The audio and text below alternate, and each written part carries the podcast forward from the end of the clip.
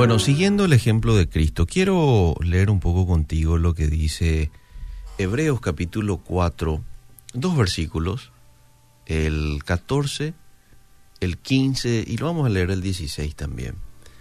Dice, por tanto, teniendo un gran sumo sacerdote que traspasó los cielos, Jesús el Hijo de Dios, retengamos nuestra profesión. Verso 15 porque no tenemos un sumo sacerdote que no pueda compadecerse de nuestras debilidades, sino uno que fue tentado en todo, según nuestra semejanza, pero sin pecado. Verso 16. Acerquémonos, pues, confiadamente al trono de la gracia, para alcanzar misericordia y hallar gracia para el oportuno socorro. No sé por qué nos ocurre, pero a veces olvidamos que Jesús experimentó las mismas necesidades de la misma manera que nosotros. Y quizás alguien diga, sí, pero, a ver, Él era Dios y podía soportar mejor esas necesidades. Sí, pero quiero decirte que al mismo tiempo era ciento por ciento humano, con todas las debilidades de la condición humana, aunque él no pecó. No pecó, pero se identificó con nuestro sufrimiento. Fíjate lo que dice Filipenses 2.5, haya pues en vosotros este sentir que hubo también en Cristo Jesús, el cual siendo en forma de Dios, no estimó al ser igual a Dios como cosa que aferrarse, sino que se despojó a sí mismo, tomando forma de siervo, hecho semejante a los hombres. Y estando en la condición de hombre, se humilló a sí mismo, haciéndose obediente hasta la muerte y muerte de cruz. Eh, vemos que Jesús, después de ayunar por 40 días en el desierto, experimentó también hambre física, experimentó el ataque del diablo, esto está muy bien detallado en Mateo capítulo 4. Después vemos como luego de un día agotador que tuvo Jesús, bueno, yo creo que todos los días fue agotador para Jesús, ¿verdad? Pero en una ocasión, esto lo relata Mateo 14, 23, él venía de uno de esos días en donde había sanado enfermos, había alimentado a más de cinco mil personas. Dice que Jesús, el Hijo de Dios, quiso tener un tiempo a solas con su Padre para recibir fortaleza, para recibir refrigerio espiritual. Y vemos en el huerto del Getsemaní, cuando Cristo tuvo una tremenda presión espiritual, emocional, al enfrentar la intimidante tarea de pagar por los pecados de la humanidad al morir en una cruz.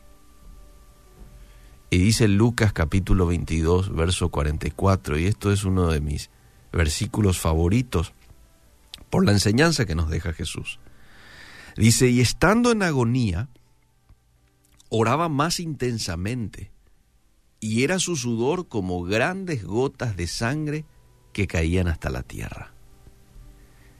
La agonía es un sufrimiento, pero no es un sufrimiento cualquiera, es un sufrimiento extremado. Es un sufrimiento fuerte. Algunos incluso lo denominan que es un sufrimiento ya a un paso de la muerte. Y estando Jesús en esta situación, dice que oraba más intensamente. Entonces, vemos a través de la Biblia de que en cada momento de debilidad Jesús se dirigía a su papá. La palabra de Dios era su defensa en la tentación. Con esto contraatacó al enemigo cuando eh, Satanás en el desierto lo tienta. El enemigo le dice, escrito está, ¿verdad? Era su defensa.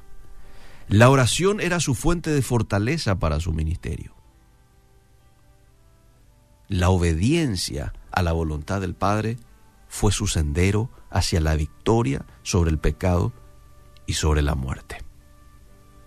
Al pasar por cada situación difícil sin pecado, Jesús se convirtió en nuestro gran sumo sacerdote, quien hoy intercede por nosotros y nos invita a acercarnos al trono del Padre en busca de ayuda en momentos de necesidad. Entonces, ¿qué me enseña hoy a mí este accionar de Jesús? ¿Cuál es la aplicación práctica para mí hoy en lo cotidiano? Mis queridos amigos, esta es la enseñanza. Que cualquiera sea tu necesidad, podés seguir el ejemplo de Jesús y experimentar la provisión de la misma manera que experimentó Jesús con el Padre, vos podés experimentar la provisión del Papa, del Padre, de nuestro Dios.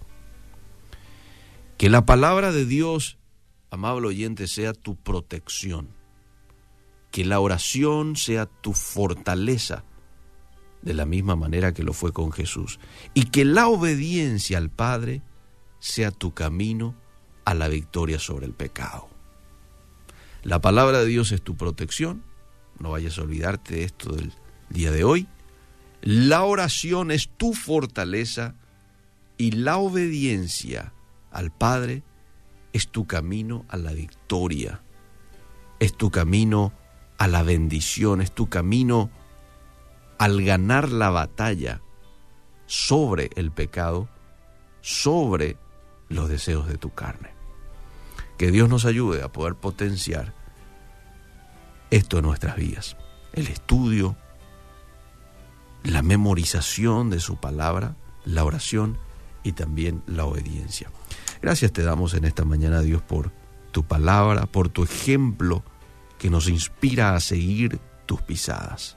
Ayúdanos a también nosotros en un momento de necesidad, en un momento de debilidad, poder acudir a ti con total confianza como tú lo has hecho y nos muestras en tantas ocasiones eh, y en varios pasajes de la Biblia. Ayúdanos, enséñanos con paciencia, Señor, y que hoy nosotros podamos aferrarnos fuerte a estas herramientas tan poderosas que has dejado a disposición nuestra. Tu palabra, la oración y la obediencia en el nombre de Jesús. Amén y amén.